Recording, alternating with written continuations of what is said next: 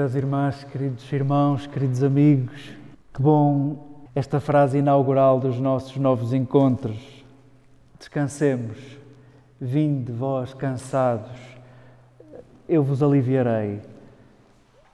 Sintamos que o plano de Jesus para, para os seus discípulos é um plano de cuidado e, se for possível, neste encontro, uh, sintam-se cuidados sintam-se cuidados por aquele que, que nos alivia, o mesmo é dizer, por aquele que nos liberta. Se eu tivesse empenhado anos da minha vida para vos propor determinada ação e se viesse aqui num dia solene e vos propusesse e vocês me virassem as costas, fossem todos embora e eu ficasse apiado, eu não diria, eu te bendigo, ó Pai, Senhor do céu e da terra, porque revelaste aos pequeninos e não foi a estes que me rejeitaram. Eu não era capaz de dizer isto. Eu dizia mais, mais ou menos como disse o, Pinheiro de Azevedo de uma vez, e era capaz de ficar irritado com isto. E, mas foi o que aconteceu. Jesus já teve tempo para expor, segundo o esquema do Evangelho de Mateus, já teve a oportunidade de dizer tudo a que vinha a nova lei, o mesmo é dizer, uma interpretação da lei que liberta, já teve a oportunidade de nos libertar da letra da lei, já teve a oportunidade de andar nos capítulos 8 e 9 com os, com os discípulos a fazer, a fazer, a fazer, a levantar, a erguer, a levantar, a erguer, a libertar. E no capítulo décimo eh, enviou os seus discípulos a serem o que ele é, a fazerem o que ele faz, a imitarem-no. E os discípulos vão e regressam. E neste capítulo 11, no, no parágrafo específico que escutávamos agora, Jesus começa a experimentar uma rejeição que começa agora e termina depois da cruz. E nesta primeira rejeição, Jesus faz disso uma oração de louvor. E sim, agradece aqueles que hão de acolher a sua, a sua mensagem, a sua palavra, a sua proposta. Sim, caro leitor, a partir de agora começas a perceber. Aqueles que estão seguros de si, os intérpretes da lei, os que copiam a lei, os escribas, aqueles que fazem com que a lei se cumpra, a arrogância é tão grande que não cabe, não cabe. Vivem para cumprir e para ver se cumprem, para ver se os outros cumprem. Vivem para cumprir e para ganhar o campeonato dos cumprimentos.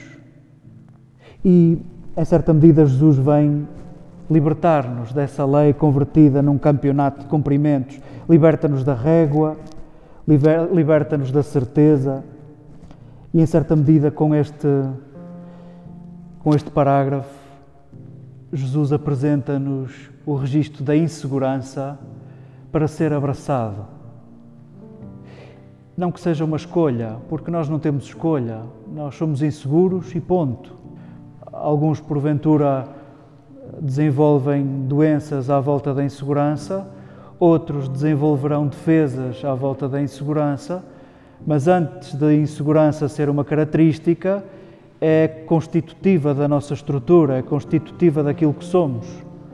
E Jesus, em certa medida, convida-nos a abraçar a insegurança, a abraçarmos uma vida que não se faz com certezas.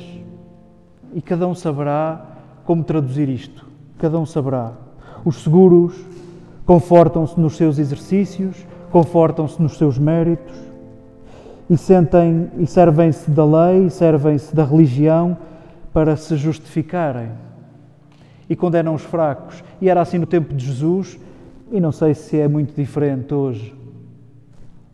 Jesus é outra coisa.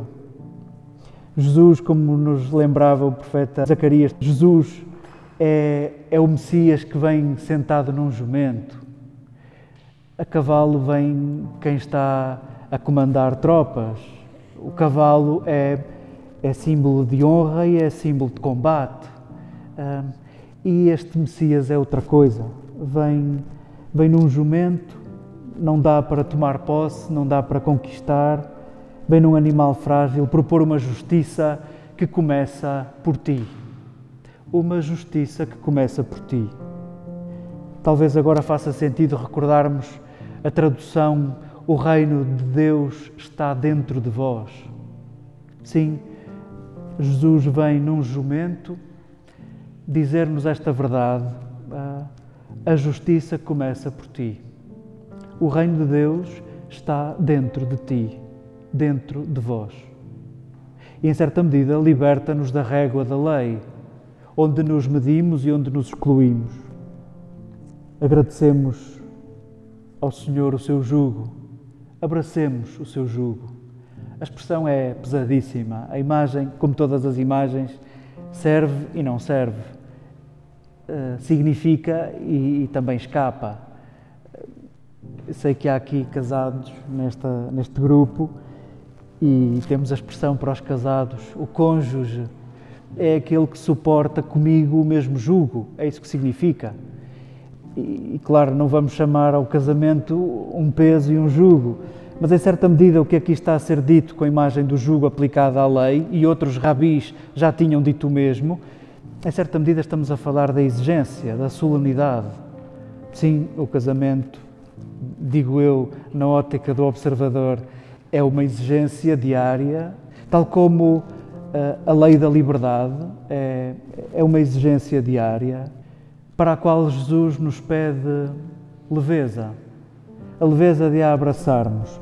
Abracemos a exigência do Evangelho, abracemos o jugo do Evangelho, na exigência de vivermos leves e de tornarmos mais leve a vida do mais próximo.